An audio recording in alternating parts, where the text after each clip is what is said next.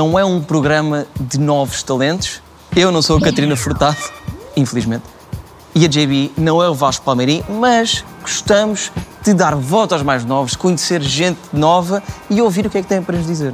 E ainda bem que hoje ninguém vem mostrar a sua versão de My Heart Will Go On da Celine Não sei se é ainda bem. Ah, eu Então. até gostava que alguém viesse cantar. Canta. Sabes cantar? Canta-te um bocadinho.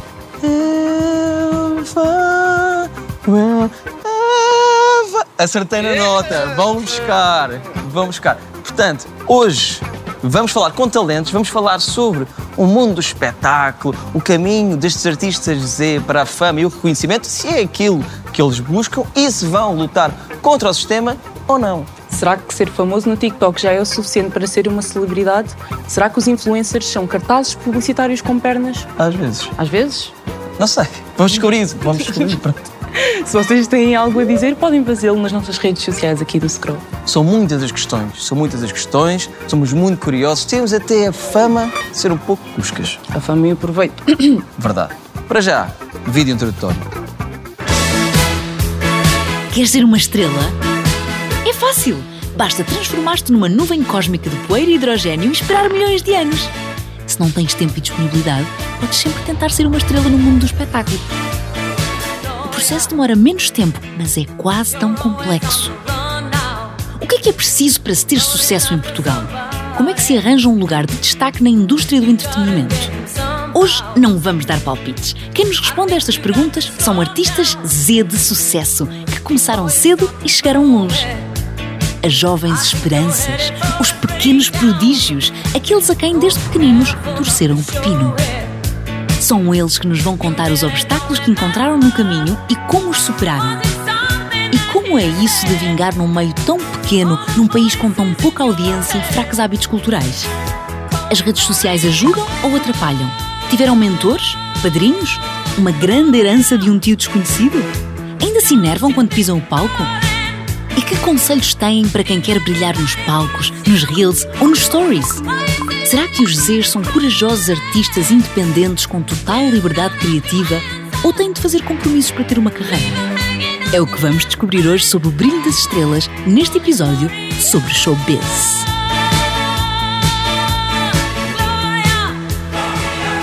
Ainda bem que vocês estão aí a ver o scroll, porque é muito possível daqui a uns anos vejam gente que vem hoje cá a ganhar Oscars e a ganhar uma tantas coisas, prémios internacionais e depois pensem, ah, eu vi-os no scroll. Início, aqui. Então, E agora os convidados. Sim, é isso, Olá, eu sou a Beatriz Pessoa, sou cantautora, O meu nome é Rui Paixão, tenho 26 anos tenho 27 anos. e a minha profissão é ser eh, palhaço. O meu nome é Inês Pires Tavares, sou atriz, Olá, sou Luís Ganito, tenho 25 anos, 21 anos, venho de Odivelas. Sou de Santa Maria da Feira. venho do Montijo. Sou de Lisboa e sou gêmeos. O meu signo é Aquário. Sou aquário. E o meu signo é balança. Acho que há uma ideia muito romântica sobre o que é que é o meio artístico então é importante percebermos a realidade. Gosto muito de panquecas. Acho que uma das grandes características da geração Z é definitivamente a abertura. Estamos a escancarar portas. Mesmo assim já vai havendo outra consciência sobre o que é o nosso trabalho e o que nós fazemos. É quebrarmos algum, um pouco um tabu, deixarmos de, de- de esta área da arte ser só associada a Big Brothers, a, a telenovelas. Gosto de bué de brócolos.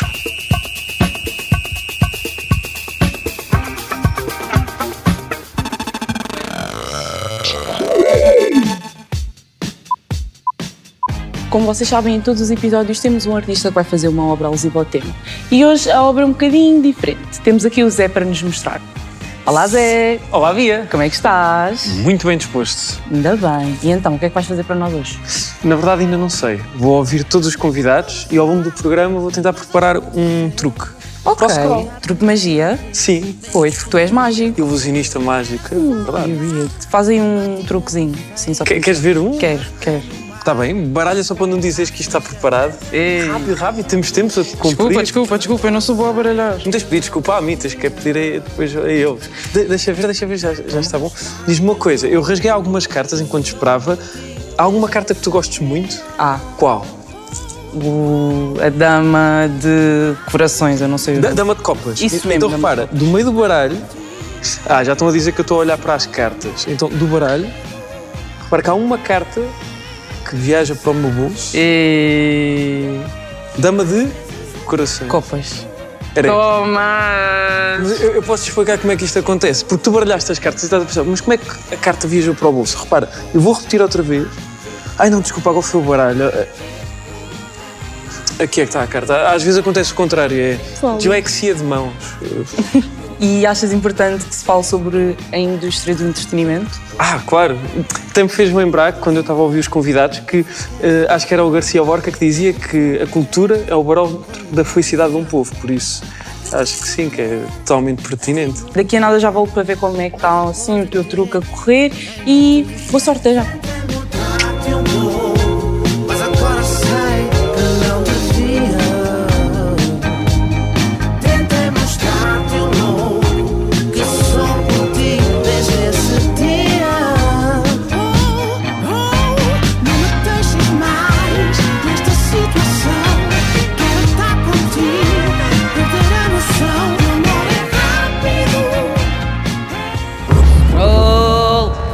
Bem-vindos ehm, ao Scroll e vamos falar hoje de showbiz e como é que é a geração. eh, bom, mundo do espetáculo, não preciso dizer showbiz, mundo do espetáculo e das artes, das várias artes que aparecem no ecrã, que são no palco, que são circenses Eh, e até para, para as pessoas que nos estão a ver ehm, se co- vos conhecerem um bocadinho, vamos começar, vamos começar por isto um bocado, a vossa apresentação, não é preciso ser como ali há bocado mas um pouco mais como é que vocês o que é que vocês fazem atualmente e até gostava, gostávamos de saber como é que começaram como é que descobriram que tinham talento para uma coisa ou, ou gosto às vezes primeiro descobre-se um gosto queres começar? Estás Eu com um olhar tão começar. atento. Então, Bora lá, né? Um, no meu caso, o que aconteceu foi eu praticava basquetebol. Comecei eh, muito cedo, para aí aos 6, 7 anos. Pratiquei durante 9 anos. E eu não tinha jeito nenhum para aquilo. E mas acontecia. aos 9 anos estavas a tentar muito Tentei, foram nove anos de tentativa e erro, mas o que aconteceu foi que sempre eu comecei a gerar aquele espírito de grupo boa onda, não é? Eu era o gajo que era tipo a mascote do grupo.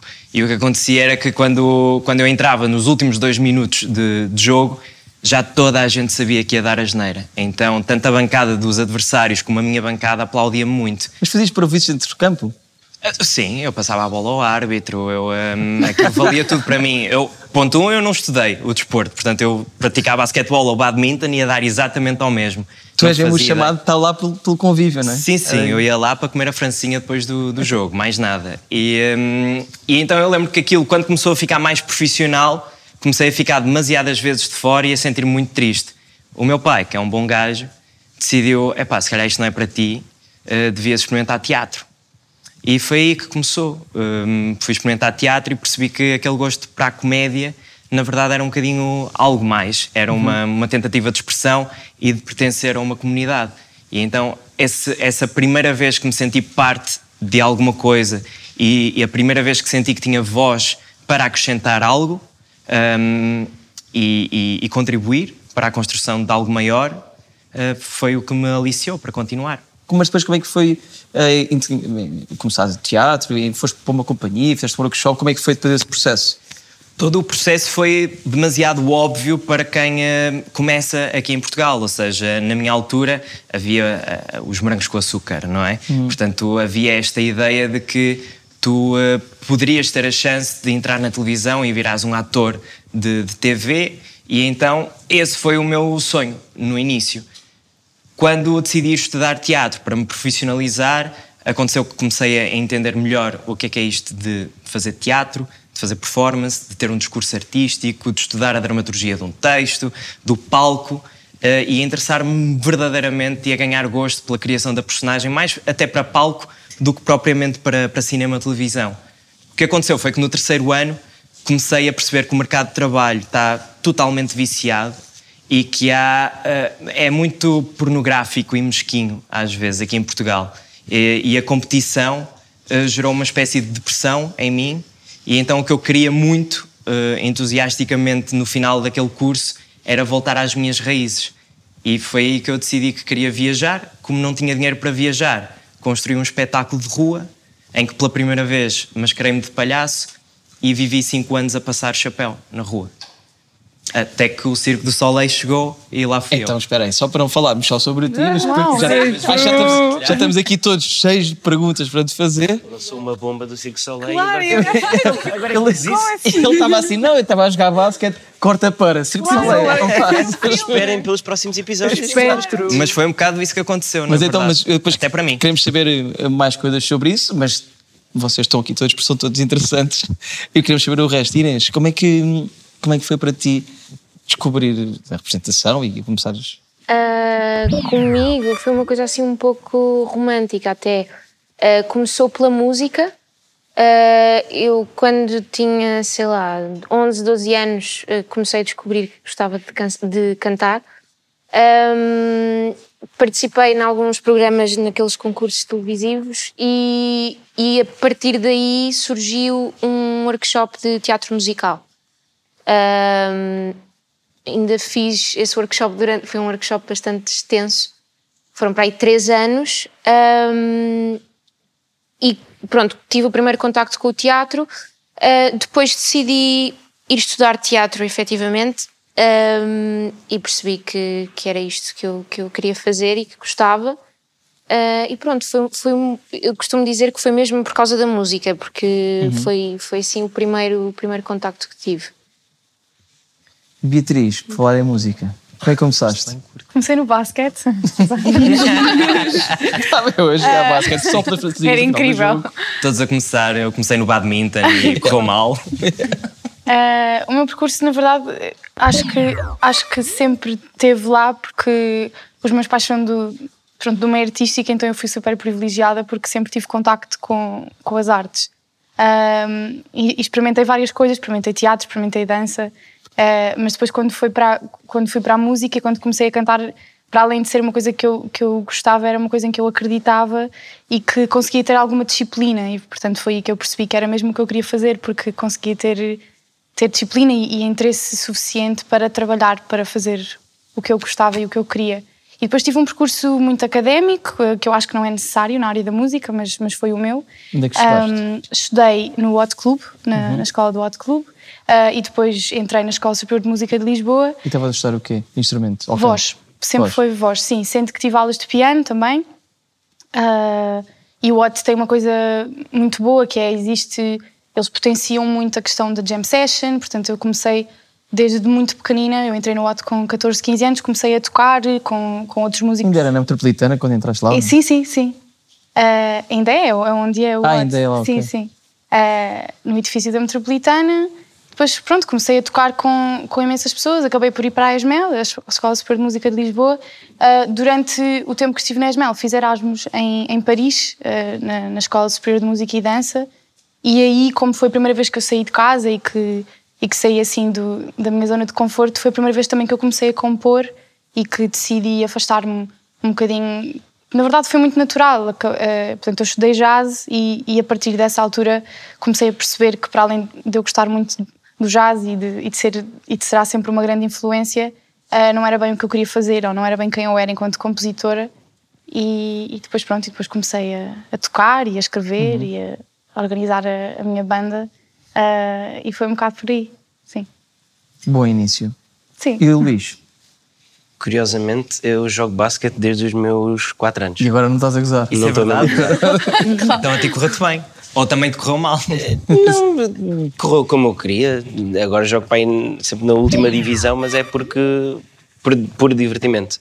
Mas sim, eh, foi para aí o maior sonho, o segundo maior sonho da minha vida foi jogar basquete profissionalmente.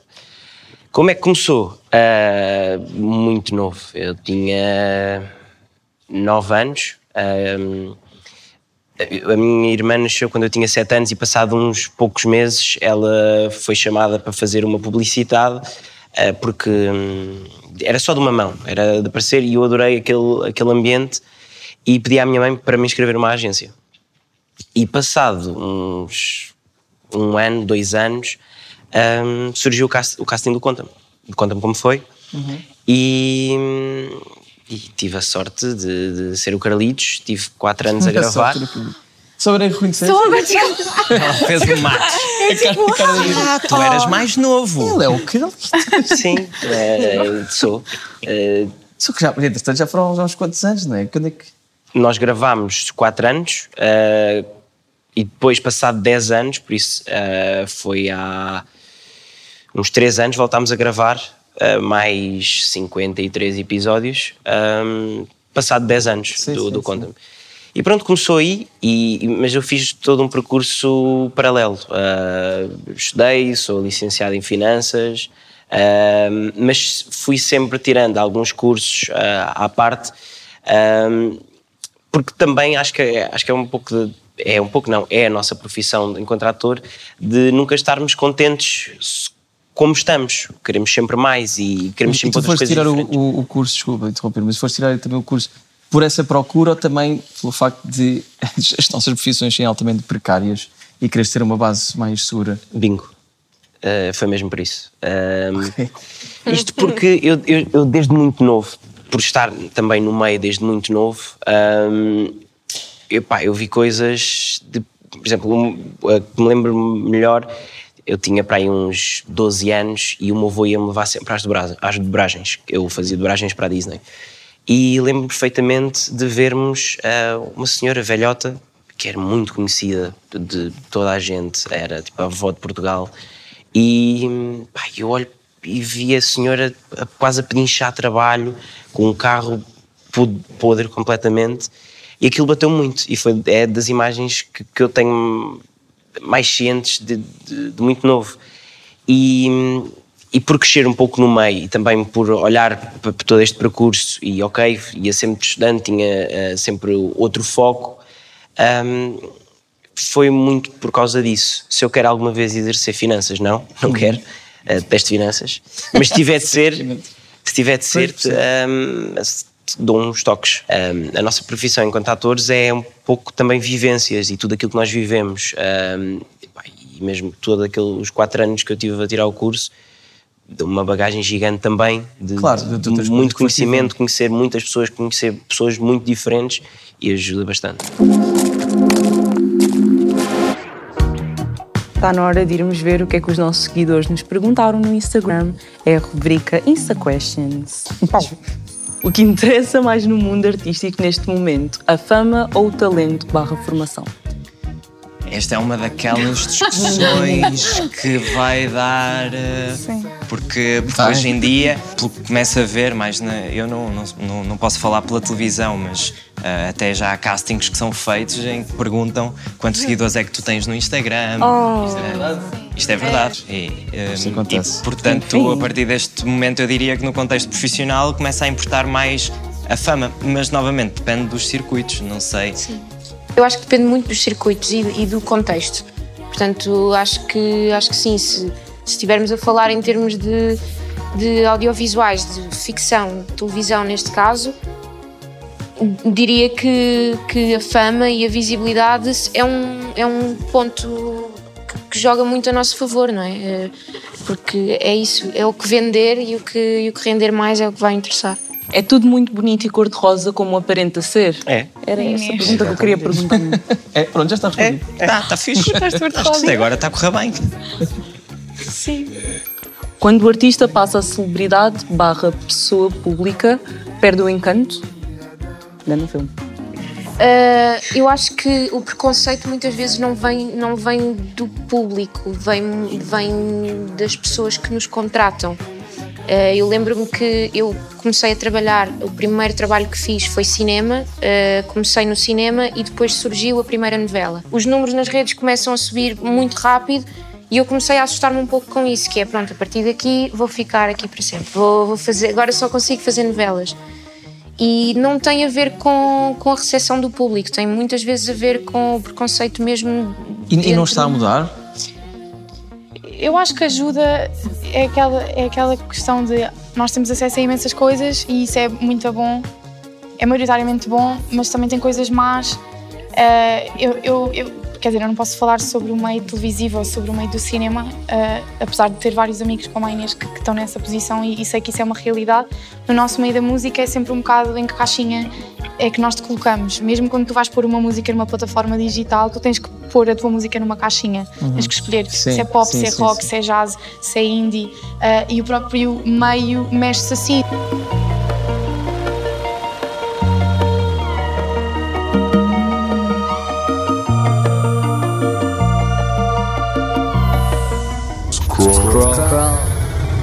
Rui, e voltando a isso, o teu percurso um pouco antes de chegar ao Circo de Soleil, ah, em relação a esta precariedade e o que é que é, ah, ter- às vezes, ah, do, do meio de, de ganhar, de conseguir pagar as contas e as rendas e a ir viajar, como é, que- como é, que, como é que isso foi para ti nesse, nesse tempo de, de estar na rua, fazer um espetáculo de rua, mas sempre muito precário, não é? Sempre é um espetáculo de rua. Sim. Não tens um apoio, não tens nada.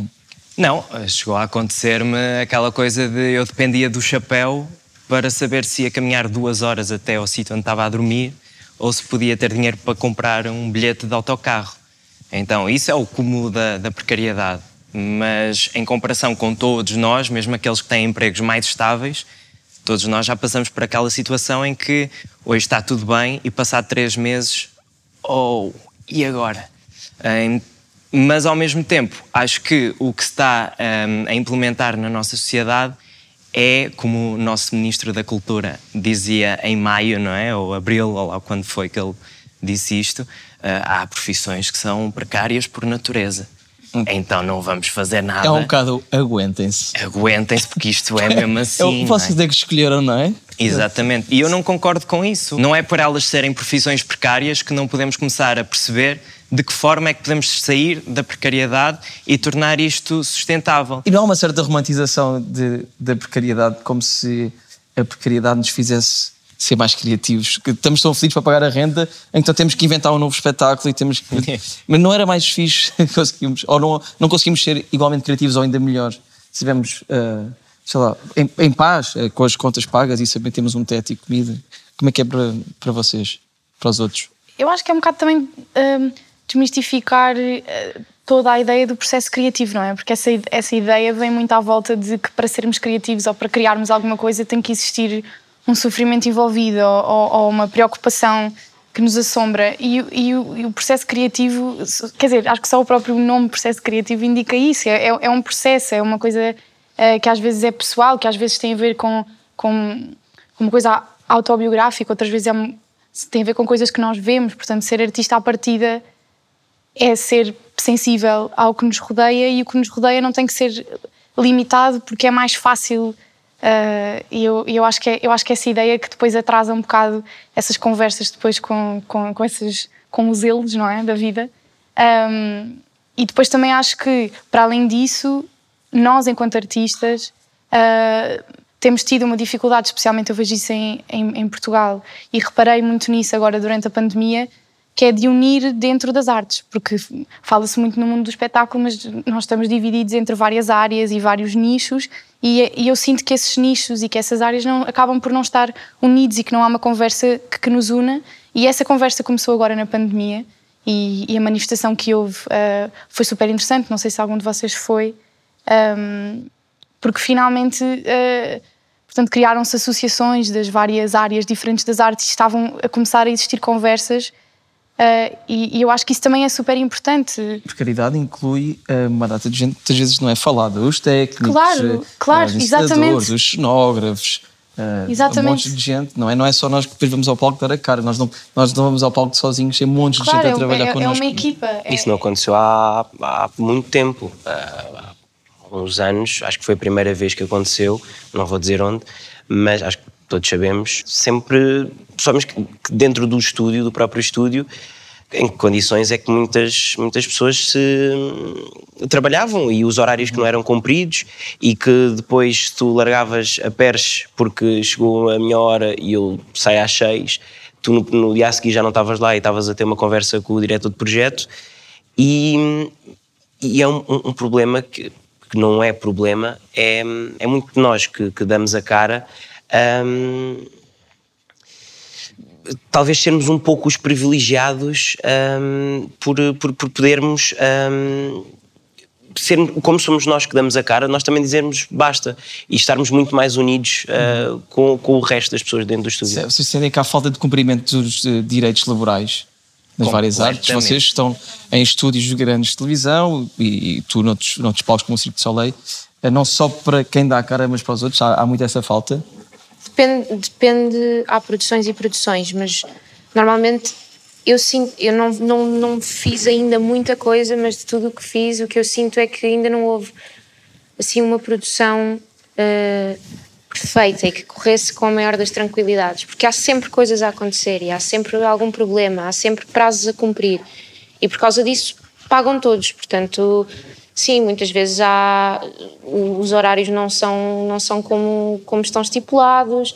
Eh, esta questão do chegou a minha hora, vou-me embora, não- muitas vezes não acontece.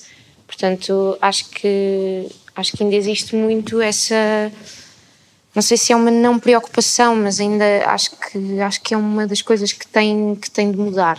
Mas depende muito de, de, de produção sítio para para sítio, produção. claro. E, e o que é que se pode fazer? Falta, falta, falta mais sindicalização, falta mais reivindica- reivindicação dos nossos direitos e dos técnicos e de toda a gente. Falta essa mais união entre as várias classes artísticas. O que é que falta?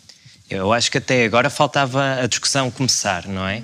E isso a pandemia veio dar uma valente ajuda e a discussão está lançada. Agora levantam-se estas questões também que têm a ver com o poder que este tipo de coisas, como se estava a falar, por exemplo, em relação aos horários de trabalho, sujeitamos-nos às coisas sem termos a coragem de dizer que não, dizer agora chegou a minha hora, solta pés e vou-me embora, porque faz parte do, do meu protocolo, do meu contrato de trabalho. Sim, Eu acho que também tem a ver um bocado com a educação, não é? Eu sinto que, eh, em- quer dizer, eu acho que isto deve acontecer em todo o lado, mas, mas só posso falar daqui em comparação a outros sítios onde eu já fui. A cultura aqui não está estabelecida na nossa educação. Tu tens miúdos e, e pessoas adultas que nunca foram ver um espetáculo, que não, que não têm acesso à cultura e, e não há essa fomentação desse interesse e, e eu acho que o problema começa um bocado aí, porque depois não há público. Ou- E o público que há acaba por ser muito limitado a certos nichos, ou uma coisa que é mais comercial, ou, ou que passa na, na televisão em horário nobre. E, portanto, há, há, há um nicho muito pequenino, que, esse próprio nicho tem pouco público. E depois há muitas outras pessoas a fazerem coisas diferentes que se calhar não se encaixam nesse nicho específico, que não têm espaço nem, nem público para trabalhar. E isso começa um bocado na educação. Sacrum.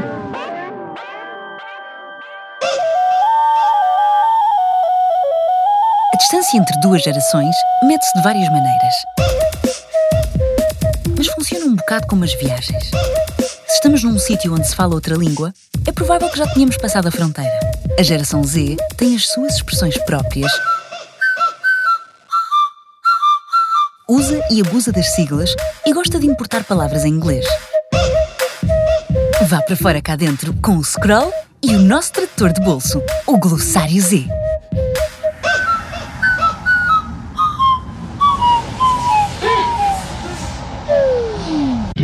Goblin Mode. Entrar em modo Goblin é exatamente o oposto de ser a melhor versão de nós próprios, de dar tudo.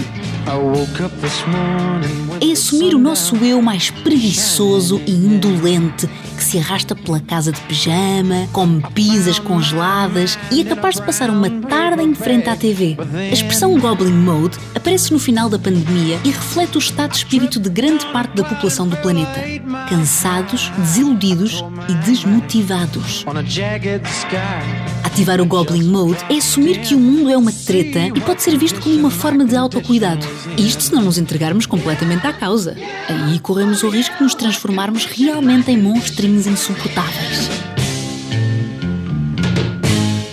Este foi o Glossário Z. Passem a palavra.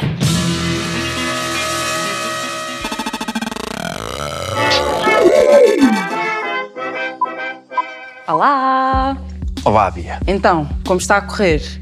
Quase pronto, Quase? O que é esse quase? porque ainda falta aqui um toque final, digamos. Ok, nice. E o que é que estás a achar da conversa? Olha, estou até a gostar muito ao ponto que quase que às vezes me apetece intervir daqui, sabes? Oh, bem que devias, podes gritar assim, é, mas não sei o que, não sei o que mais. É? Dás-me essa liberdade. Sim, dou-te, dou-te. Mas estamos a falar da cultura, é preciso mais investimentos. Isto é quase como um exercício de imaginação. Consegues-me acompanhar? Ei! Sim, era o que era preciso, era talvez aumentar o, o investimento, não uma, quem sabe até Ei! duplicar. Ou, ou quem diz duplicar, claro que. Não acredito. Ah, espera aí, disse duplicar. É que eu queria triplicar. Ah. Já aqui estava. Estou Então, bem confusa. Não acredito! Não, po- po- podes vir mais perto. Então, eu vou tentar fazer o mais lento possível.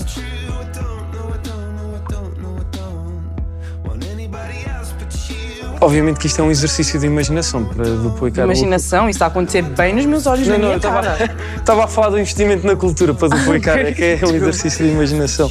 Então repara que se eu deixar a moeda na mão, eu sei o que é que estás a pensar, que a manga está muito perto da moeda. Então voltamos a repetir, eu até desaperto a manga. Ih, Mas achas que houve moeda ou não? Se a moeda não lá tiver. Passado, completamente descompensado. Não acredito. Não. eh. Mas lá está, era mesmo só um exercício de imaginação. E agora? Eu estou assim um bocadinho, estou até com calor, mas já venho ver como é que isto está a ficar, ok? Bate aqui outra vez.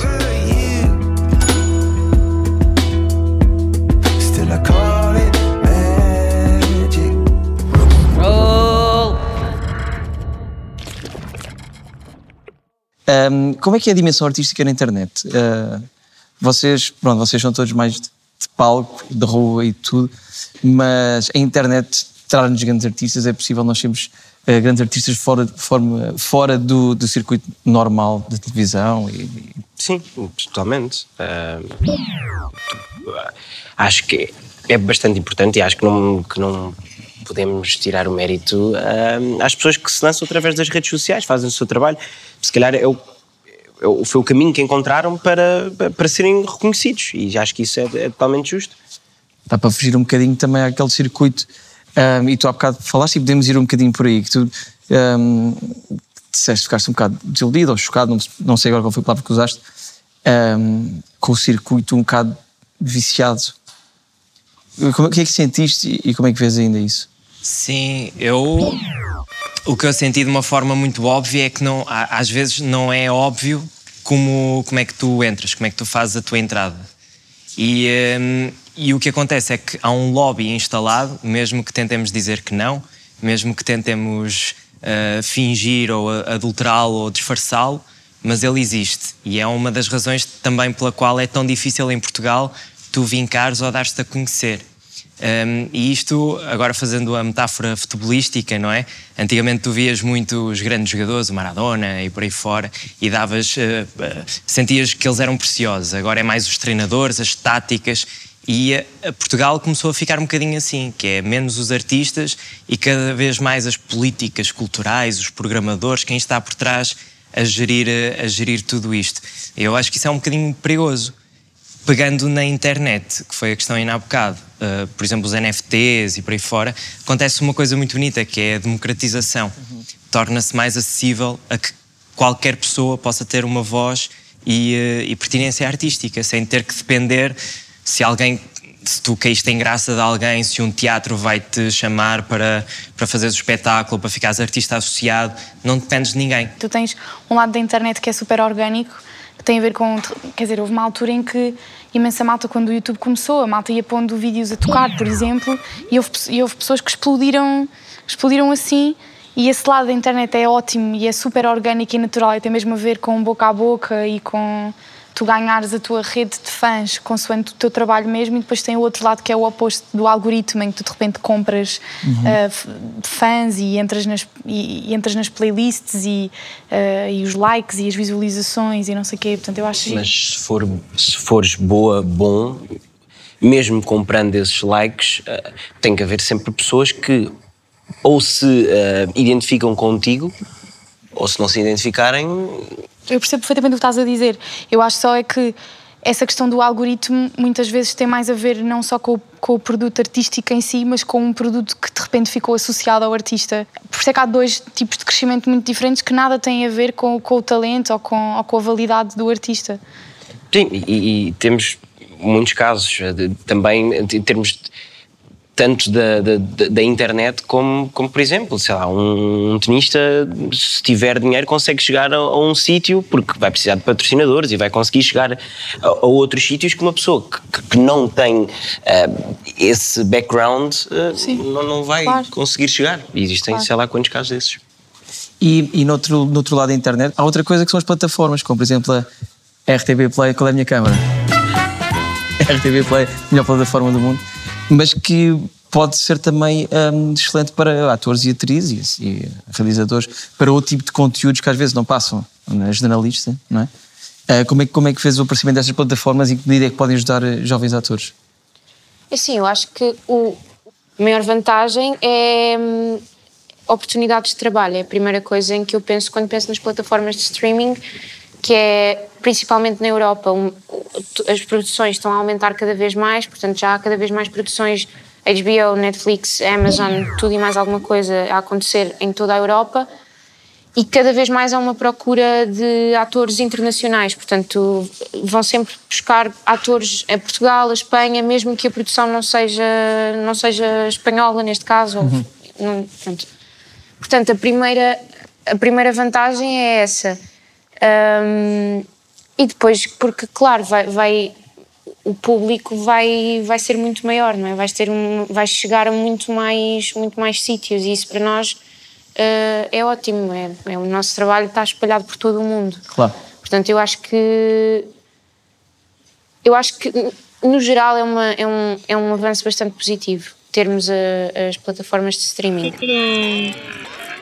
Right about now, the Funk Soul Brother. Check it out now. Então vamos jogar ao Super Dilema. É um Would You Rather, mas com mais style. Primeira, preferiam que todas as canções do mundo fossem cantadas pelo Chico da Tina ou que todas as bandas do mundo apenas pudessem tocar canções do Chico da Tina? O meu cérebro explodiu. Não, é a primeira. É a primeira. a primeira. Chico da Tina a cantar Beatles. Curtia ver? Preferiam ser o autor de uma canção pimba super fleira, mas ninguém sabia que tinham sido vocês, ou toda a gente achar que eram o autor de uma canção pimba super fleira, mas não tinham sido vocês, no caso? A primeira dá mais guita. Pois. É. E há direitos. GDA? Não, eu preferia a primeira. Estão a elogiar a música e tu ficas assim, pois, pois. Não pode tu dizer que foste. tu Não, eu eu, dizia, ah, yeah. não foste nada, está calado. Preferiam virar um meme e ficar famosos para sempre, ou poderem apagar toda a vossa presença da internet e começar de novo? Segunda.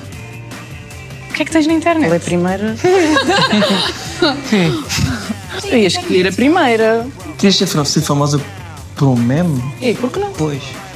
Sim, cai-te as calças na, num pergunta. programa da manhã qualquer Pois. e pum, Não tem que ser assim tão meme. dramático, podes, Isso pode ser é um meme, tipo, em que tu dizes. Próxima, preferiam ser protagonistas da pior novela de sempre ou serem um ator secundário, muito secundário, no primeiro filme português a ser nomeado para os Oscars? Tipo, não, eu ia à novela. E as aniversários. claro. Não, Oscars, eu ia ao filme. Eu ia ao filme. Também. Quanto mais não seja para, eh, para ser aquele gajo no, em entrevistas de já morto, velhote, dizer eu apareci naquele filme, olha país, ao país mesmo lá à festa dos Oscars só. Yeah, Só para isso. Ninguém te conhecia, mas estavas lá na festa. Oscars. Ah, eu falei na festa e já toda a gente disse Oscars. Acho uma graça pelas. Claro. Preferiam trocar todo o vosso talento por um milhão de euros ou poder comprar um enorme talento a prestações? Mil euros por mês mínimo. Então tu compras, tens logo.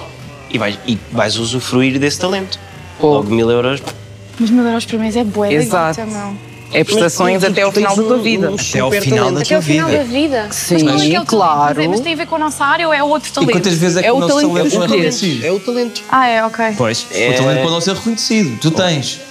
Podes não Pois. ser reconhecido, podes não ter eh, trabalho com isso. Mas Yeah. podes ter. Exato. Mas podes ter. Ok. Podes Gambling. vir à Beyoncé. Gambling. Ou, ou Tu podes vender o teu talento por um milhão de euros e depois compras outro. Aí é bem. Isto não é uma bolsa de isso- valores, pessoal. Isto é só um super dilema. Isto agora não tem. eu ficava com um milhão de euros Está e passava a descambado, minha está vida a descambado. viajar e estava feito. Pronto. Ai, acabou. Muito obrigada por terem participado. Eu achei demais. Vocês, vocês quando criam, vocês todos aqui enquanto criadores, estão a pensar no público ou estão primeiro a pensar naquilo que querem criar e na mensagem que querem passar? Ou os dois, ou não sei. Como é que é o vosso processo enquanto criadores? Pelo menos eu, eu não penso no. Quando, quando nós temos ah, o percurso da personagem e tudo mais, ah, eu acho que nós, pelo menos eu não penso o que é que o público vai achar da minha personagem. Ahm, aconteceu uma coisa muito engraçada no, no último projeto que foi eu, eu era um tinha uma, uma personagem que era muito machista e hum, ai, e, e havia lá uma coisa escrita no guião que, que, em que eu tratava a minha namorada de uma maneira pá, absurda para mim não, não, não conseguia acreditar que aquela personagem ou, ou alguém conseguisse tratar assim uma mulher. Era impensável para mim. E depois houve essa desconstrução com, com- com a direção de atores de mas isto existe. Ah, pá, mas é isto que queremos passar. Não, isto existe. Vamos lá trabalhar nisso.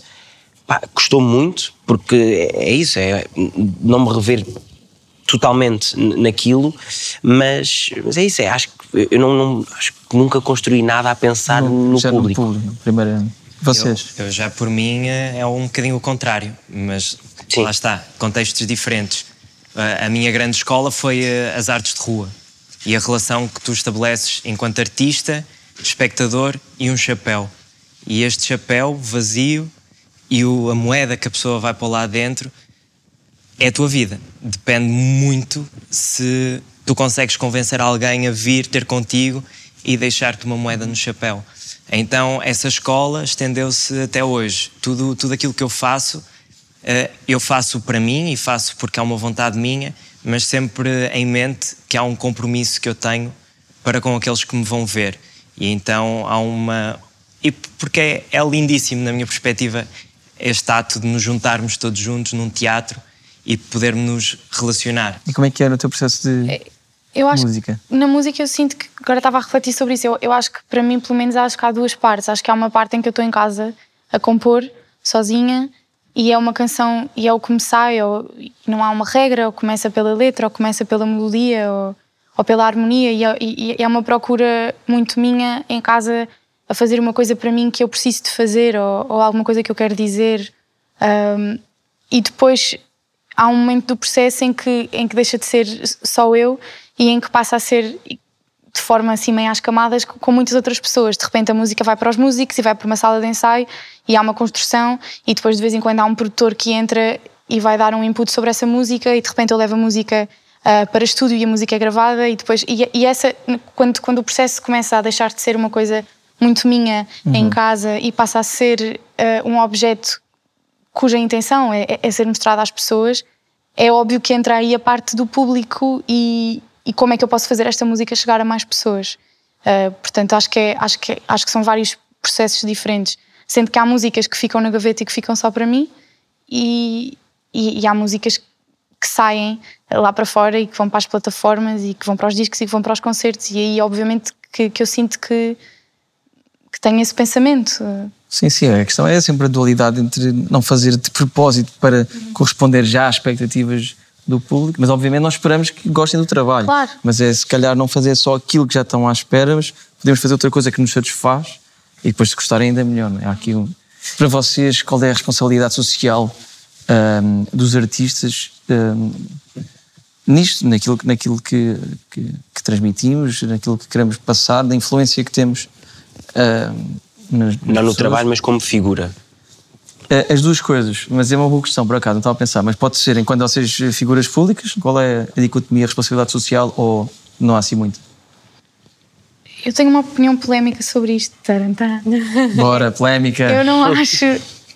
Eu não acho que tenha que existir. Eu não acho que exista uma responsabilidade, nem um dever. Eu acho que ser uma figura pública e ter um trabalho hum, público nesse sentido, acho, que- acho que não é igual a ter uma responsabilidade de defender certas coisas. Eu acho que isso tem que ser uma escolha do, do artista. E acho que quando é uma escolha e esse trabalho é feito, acaba por ser muito mais interessante do que quando se sente que é porque existe uma responsabilidade ou um dever para. Porque nós continuamos a ser pessoas, há pessoas mais ou menos políticas, há pessoas que sabem ahm, falar sobre determinados assuntos e há pessoas que não sabem, e acho que isso não tem que ter. Acho que não tem que estar dire- diretamente relacionado com a nossa arte, a não ser que nós queiramos. Eu acho que eu acho que cada vez mais eh, existe a necessidade e, e- e não falo só de, de nós artistas, mas no geral e principalmente de pessoas com lá está com com algum poder de alcance para o público geral. Eu sinto que existe eh, muito a necessidade de dizermos alguma coisa e que toda a gente quer dizer alguma coisa e que se não dissermos vamos ser mal vistos por causa disso. É a tal questão do não temos, não temos de o fazer. É um bocado assustador, não é? Porque depois é questão de, do perigo de falares do que não sabes ou de abrires discussão para um tema que tu não dominas Eh, e depois como é que tu te defendes? Porque há sempre alguém que, que, que, te vai, que te, que te vai apontar o dedo e que te vai questionar ainda mais e depois como é que tu fazes? Ahm, por isso eu, eu acho que, não sei, os, os cancelamentos. Então, Mas alguma vez sentes pressão para dizer alguma coisa? Eh, eh, até dos teus fãs na internet, etc. Sentes pressão para dizer comenta este assunto, ou diz isto, ou o que é que achas sobre isto?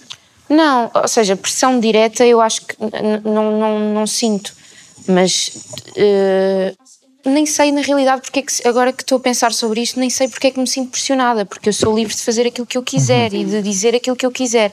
Mas pronto, o que eu sinto é que muita gente, lá está, não, não faz ideia sequer do contexto de muita coisa e sente a necessidade de, de dizer alguma coisa. Agora, de onde é que vem essa pressão de sentires que tens que dizer alguma coisa? Não sei. Até porque há muitos, muitas maneiras de nos expressarmos e lá está, não temos obrigação só porque tens Mas seguidores, ou não, não- tens obrigação. Acho que só não mudou mais opinião ou, ou- ou algo assim. Principalmente eh, aqui estamos a falar de redes sociais. Pá, eu não tenho paciência para depois estar a responder a- aos comentários que depois me podem estar a julgar a minha opinião. Uma coisa é estarmos a discutir as coisas aqui, eh, frente Uhum. a frente. Outra coisa é ter pachorra para, para ler comentários e tudo mais. Claro, não tenho mesmo paciência para isso. Eu, como criador, sinto definitivamente essa responsabilidade. Sinto por, eh, por dois motivos. Acho, primeiro tudo, vai para além da questão do exemplo, que se calhar está mais associada à ideia de uma figura pública. Uma figura pública tem que dar os exemplos, tem que, eh, ou pode ajudar a, uma massa hum, a guiar-se por boas práticas. Na- quando diz respeito a um objeto artístico, alguma coisa que tu tens que, mesmo que deitar cá para fora, há uma responsabilidade naquilo que tu queres hum, dizer, mesmo que seja nada, mesmo que seja só porque sim, só porque me apetece cantar uma música sobre amor. hum, e isto leva-nos à questão da utilidade, a utilidade do nosso trabalho, que se fala muito, não é? As questões do, ah, mas isto não é um, um bem de primeira necessidade, como a medicina ou a alimentação. E eh, o Tiago Rodrigues tem uma defesa muito bonita. Foi a, a defesa mais bonita que eu ouvi até hoje nesse, neste, sobre este assunto, que é tu também não discutes sobre a importância do amor, ou porque é que lutas e fazes loucuras e fazes viagens e maltratas-te em função do amor que sentes por outra pessoa. Na arte é a mesma coisa. Não podemos tratar a arte como quem trata um produto capital que pode ser negociável. Ela também pode ser, mas não é obrigatório que o seja.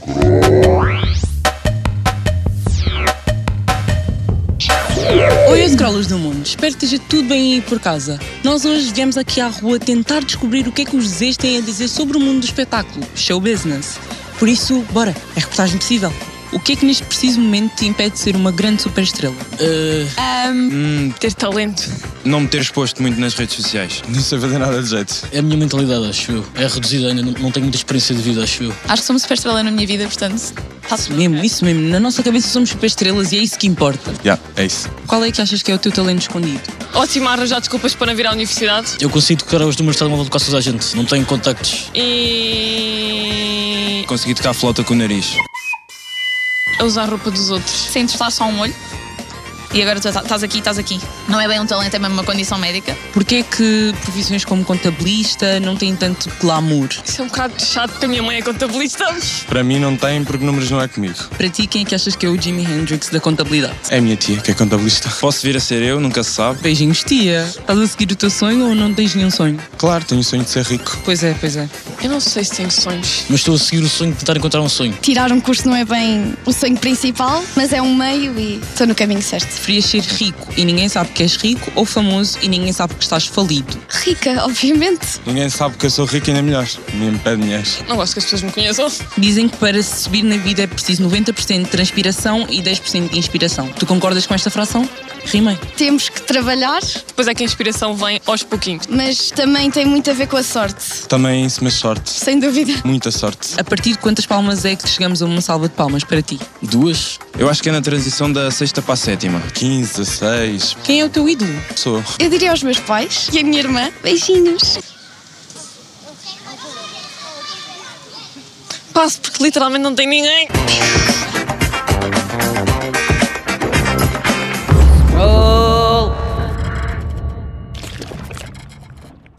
Como é que vocês veem o futuro ah, da arte, da cultura em Portugal? Com otimismo?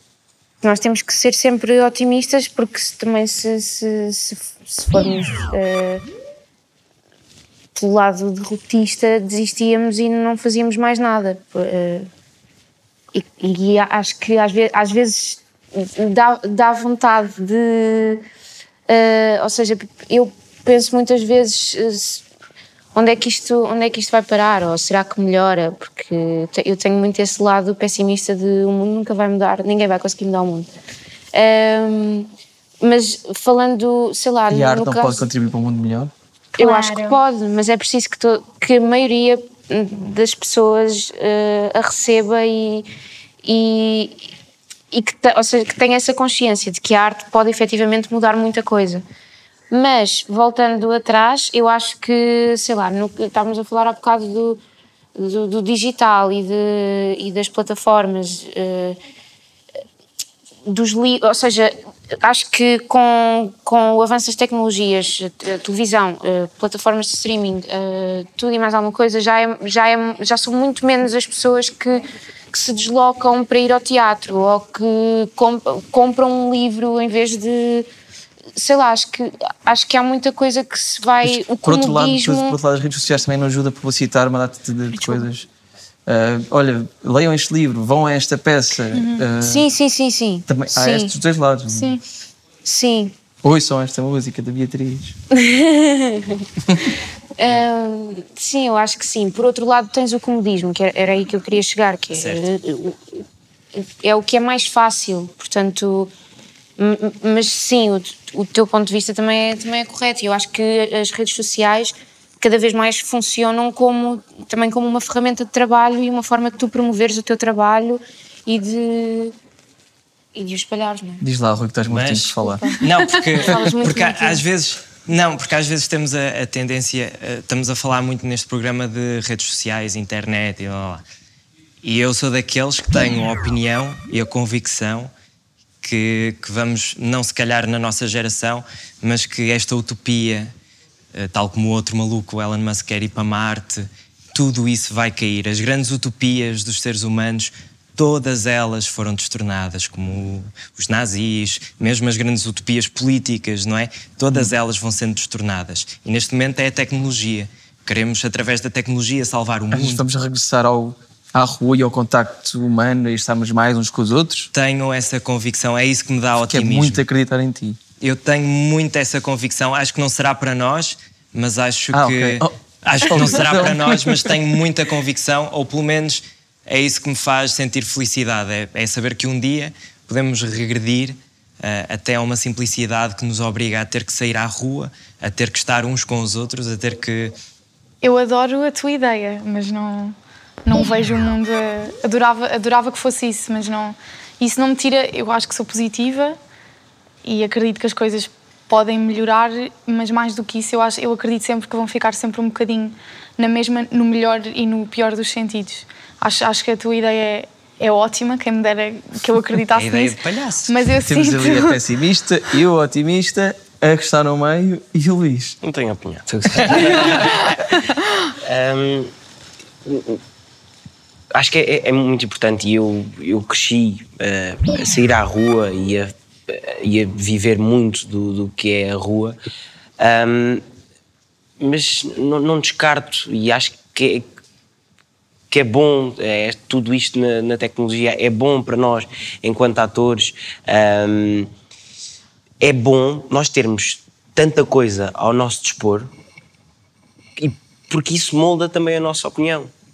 Hum, eu, eu vejo tantas séries que, eh, na minha opinião, se calhar há coisas agora. Ok, se calhar esta tele- telenovela, bem, está ao nível daquela série, como pode não estar?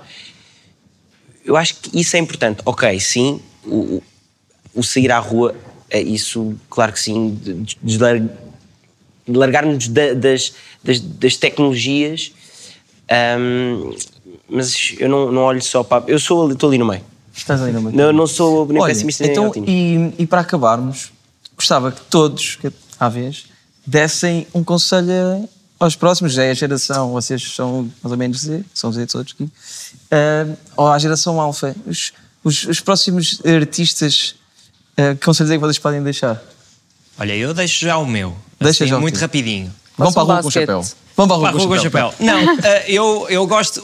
Um dos fatores que eu acho que está a ficar mesmo eh, pragmático e certo na nossa geração é este. Falei há bocado do escancarar as portas, não é? Ou seja, eh, houve um estudo qualquer que até mostrou que as pessoas que têm acesso a- ao ensino superior nas artes. Por exemplo, era sempre classe, classe média alta, Uhum. então começamos na nossa geração a escancarar, a abrir as portas, a dar vozes, democratizar, trazer mais pessoas ao discurso, vale tudo e eu acho que deve continuar a valer tudo. Portanto, para a geração futura, é continuem E a até, abrir. e até no ponto de vista muito também de integração de outras etnias, na Sim. cultura, eh, outras identidades de género, etc. Isto é cuidado acima é? de tudo, isso é, é um, um must que, que vou guardar de certeza absoluta desta geração, como a primeira que a par da geração anterior conseguimos pelo menos mostrar que tá- temos aqui um déficit social e portanto temos que o curar e temos que avançar e portanto Então o teu conselho para a próxima é continuem a furar. escancarar, escancarar, Escancarar, escancarar. escancarar. Precisamos de abrir, abrir, abrir, permitir que seja para todos e arruinar definitivamente com os lobbies. Queremos teatros nacionais, cinemas escancarados para quem faz filmes com o telemóvel, para quem faz música de YouTube. Eu quero teatros abertos, não quero hum, saber da opinião de programadores, sejam eles quem for, que se abram, escancarar, escancarar. Precisamos de todos a entrar. Muito bem. E Rui Apoiado. Paixão para Ministro da Cultura em 2000. Apoiado. Estará isso, isso. Rui Paixão.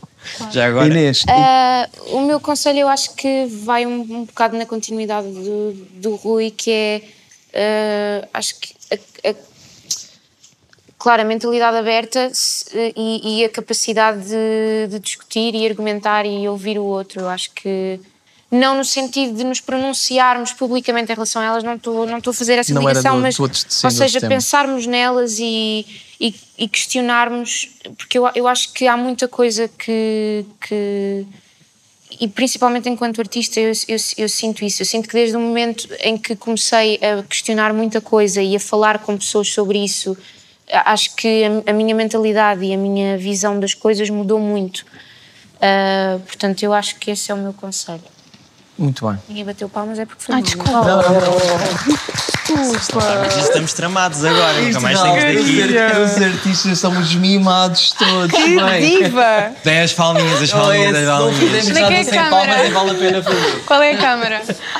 Ah, eu- acho que, portanto, eu acho que é exatamente o que eles disseram. É o que eles disseram. Vamos para crescente, Ah, sim. Acho que, portanto, é sair da zona de conforto, é ouvir e agora eh, exemplos mais práticos da minha área de- da música e voltar a ouvir, mas desta vez sem ser, portanto, o ouvir quem nem estava a falar, mas um, um ouvir mais prático, ouvir muita música, ouvir música, ouvir música diferente, explorar outras coisas, ah, aprender com os outros e aprender coisas diferentes e, e cantar ou tocar ah, fora da zona de conforto, experimentar tudo e depois sim começar a construir uma coisa que seja mais nossa e apropriar-nos do que, do que fomos aprendendo. Eu acho que isso é super importante, é super importante ter referências. Eu sinto que imensas vezes há, há um certo preconceito e eu própria não gosto do rótulo, do rótulo de eu sou um artista de pop, eu sou um artista de jazz. Esse rótulo pesa e massacra e não é necessário. Acho que um rótulo muito mais interessante era o rótulo das referências. Eu ouço isto, e isto, e isto, e isto, e isto. Eu vejo estes filmes, eu gosto destes atores. Um, e isso é super importante. E, é- e eu acho que é assim que construímos também a nossa rede que, que só nos eleva. Portanto, é, esse é o Muito meu bem. conselho. Sim, eu até tenho medo de dar agora a minha opinião. Ahm, o que é que eu, a minha opinião para as pessoas mais novas? ahm, mais novas para seguir a área artista? Que queiram fazer de Carlitos no próximo Que querem fazer de Carlitos. Ah, eu acho que é viver, simplesmente. Ah, eu acho que, acho que foi sempre isso que, que pautou a minha vida. Foi, eu, eu sempre fui um rapaz muito despreocupado. Eu nunca me preocupei. ah, a bem ou a mal, pode haver pessoas que dizem, mas tens que ter alguma preocupação sobre o dia da manhã. E eu assim, é pá, mas não tenho. Eu vivo muito relaxado e é, e é mesmo o, o viver, fazer aquilo que, que, que- que nos apeteça. Ah, se nos apetece ter, ter, ter as nossas completas eh, liberdades. E, e é isso, porque acho que tudo, tudo, aquilo, tudo aquilo que eu fiz na minha vida hum, permite que eu tenha a minha própria opinião e, claro, que também ouvir sempre a opinião dos outros e, e é isso. É verem muitas séries, questionarem-se muito, uh, verem tudo. Verem séries, verem novelas, verem Big Brothers, ver, ver tudo. Experiência. Yeah. Olha, gostei muito de falar convosco. Gostei muito de falar convosco, acho que foi uma conversa muito, conversa muito enriquecedora, eh, que seja também inspiradora para jovens artistas e até pessoas, que- artistas eh, mais velhas. Portanto, isto aqui não é uma questão de idades, não é? Os artistas mais velhos podem ensinar-nos muito, nós, os mais velhos, é, é esta beleza também da nossa, da nossa área, acho eu. Um, muito obrigado por terem vindo, foi mesmo fixe, espero que vocês tenham gostado de estar aqui no Scroll também. Temos ainda um grande artista a trabalhar e ele disse que queria que fôssemos lá todos. Portanto, vamos ao nosso, Sim, é isso. ao nosso mágico. Venham comigo. Então, aqui estamos e antes de apresentar a tua obra tenho que fazer a entrevista, mesmo que eu esteja muito ansiosa para ver. Vais-me perguntar o que é que eu acrescentava. Vou. Mágico. Que magia incrível! Realmente. Eu não acredito. Sério. Leitor de mentes. E este era o meu truque. Que palmas, Ah, então muito bem. Era só isto. Pronto, obrigado. Ah, mas à geração futura acrescentava que falhar, falhar sempre. Repetidamente falhar. Acho que passamos muito tempo a tentar acertar. Ok. Bom conselho. E as palmas? Não, eu sinto que está aqui agora. Estou a ficar nervoso, eu sinto que eu tenho. Isto é conexão para. Para o truque. Eu posso-vos mostrar, aproximem-se todos, porque eu acho que temos que estar muito atentos a este truque. E as câmaras também podem fazer close-up. Ai. Então eu vou passar cartas aleatoriamente e ia pedir que um de vós intuitivamente me dissesse stop. Posso ser eu? Sim. Enquanto houvesse cartas, é, é que depois é complicado vir. Ei, mas ainda tens metade do Ah, baralho na mão. desculpa. Então, Stop. aqui? Yeah. Então, olha, esta carta vai ser. A Inês. Qual carta? Esta. O, este, este as é teu. Combinado, até pode ficar aqui. Esta carta, o I, certo? Eh, vai ser a tua, o 2. O 6 vai ser da Bia. E o Rui, se não te importares, ficas com o 10. Combinado? Certo. Ok. Então vamos fazer o seguinte: Que isto deixar as cartas. é copas. É copas. Os... O meu era qual? É, É ouros, é ouros, é Eu, ouros. eu é mostro. é ouros. É as de ouros. As de ouro. Dois de espadas, seis de pau Tá. e dez de copas. Então, debaixo da mesa, olha, tem que haver o truque, não é? Vou virar as cartas de face para baixo, só, só uma é que vai ficar de face para cima, eu vou-vos mostrar. O que acontece é que, devido aos telemóveis, ao Instagram, aos 15 segundos, cada vez distraímos mais. O que é ótimo para os mágicos, para vos poder fazer um truque. Então, eu peço durante 5 segundos a vossa atenção. Há uma carta de face para cima, que é a carta. A minha. Não, é- não. Era a da Inês. Não, desculpa, eu, eu repito. Há uma carta de face para cima. Não, desculpem. Que é. Estamos bem? Tá, podemos continuar, não é? Sim. Não, Não, sim, então eu repito, temos um 6. Sim, eu eu estou-me a aproveitar de vocês porque sempre que se distraem eu viro a carta ao contrário. Eu fico muito Como é que. Como? Então, Isto deixa-me nervoso também. pá. Diga-me uma coisa, sabem, As cartas debaixo da mesa. magia é iguais. diz-me só uma coisa, se eu, se eu pegar no 10, toda a gente sabe qual é que é a carta de face para cima, neste momento. Nós estamos à espera que te veres Não, não, nós estão todas, todas. Não acredito, eu não acredito. Mas há pouco o Rui estava a falar em espiritismo e algo parecido. Repararam em alguma coincidência nas cartas? Tu, tu fazes anos em que mês? Eu? Janeiro. Janeiro, mês 1. É que parvoíce, já percebi onde E é que tu? vai dar. Fevereiro. Em fevereiro. Mentira! E tu, Rui? Em outubro. E a tua carta é o 10 de copas, outubro, mês 10. E tu? Seis. 6 de junho. Está certo. Curiosamente, as cartas correspondem ao vosso mês. Mas há algo mais engraçado, se a Câmara conseguir se aproximar, é que também correspondem a vocês. Eu não sei se deram conta, o 10 é o Rui, tu és a, a, a Bia, o Luís e, e a Inês. E, e cada um corresponde à própria carta. Mano, Parabéns. Sim. parabéns mesmo. Grande episódio hoje ou não? Eu achei, tu? Gostei muito. Temos até aqui umas scrolletes que vão estar connosco por agora para todos os episódios. Acho muito fixe. Foi inspiradora esta conversa, não foi? Foi, eu achei, tu não? Com esta inspiração, o que é que gostavas de ser? Cantora? Pode ser. Atriz? Também pode ser. Mágica? Ai, amigo, eu posso ser tudo hoje. Podes e deves. Podes e deves. Ok, vocês aí em casa podem sempre também nos seguir nas nossas redes E podem sociais. ser tudo. Isso, podem ser tudo, sim. E ver os episódios do Scroll na RTP Play no... YouTube. Toma! Nós voltamos para a semana. Sejam felizes e artistas. Tchau. Tchau. Até para a semana.